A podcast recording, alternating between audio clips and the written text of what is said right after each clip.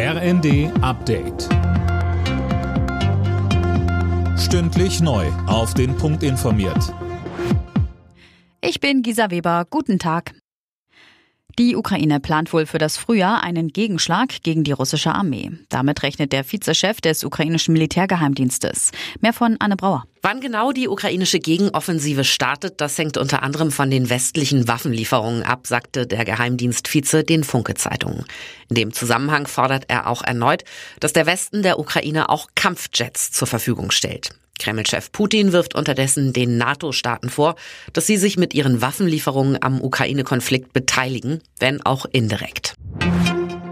Im Streit um die Kindergrundsicherung müssen sich die Ampelparteien jetzt schnell einigen. Das fordert der Hauptgeschäftsführer des Deutschen Städtetags DEDI gegenüber dem Redaktionsnetzwerk Deutschland. Die neue Kindergrundsicherung sollte ein Meilenstein gegen Kinderarmut werden, so DEDI. Und eigentlich war sie im Koalitionsvertrag der Ampel vereinbart worden. Finanzminister Lindner war zuletzt aber etwas zurückgerudert. Es sei nicht unbedingt sinnvoll, mehr Geld zu überweisen, sagte er.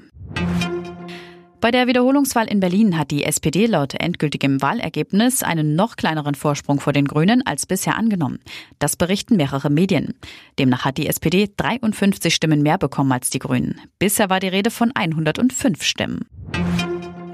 Bei einem Bootsunglück vor der italienischen Küste sind etwa 40 Menschen ums Leben gekommen, darunter auch ein kleines Baby. Das Flüchtlingsboot war heute Morgen vor der Küste Süditaliens gesunken. Heftige Wellen erschweren die Suche nach weiteren Vermissten. In der Fußball-Bundesliga empfangen die Bayern heute Abend Union Berlin zum Spitzenspiel. Beide Clubs sind punktgleich und wollen wieder zum BVB aufschließen. Der hat gestern schon vorgelegt und zunächst Platz 1 übernommen.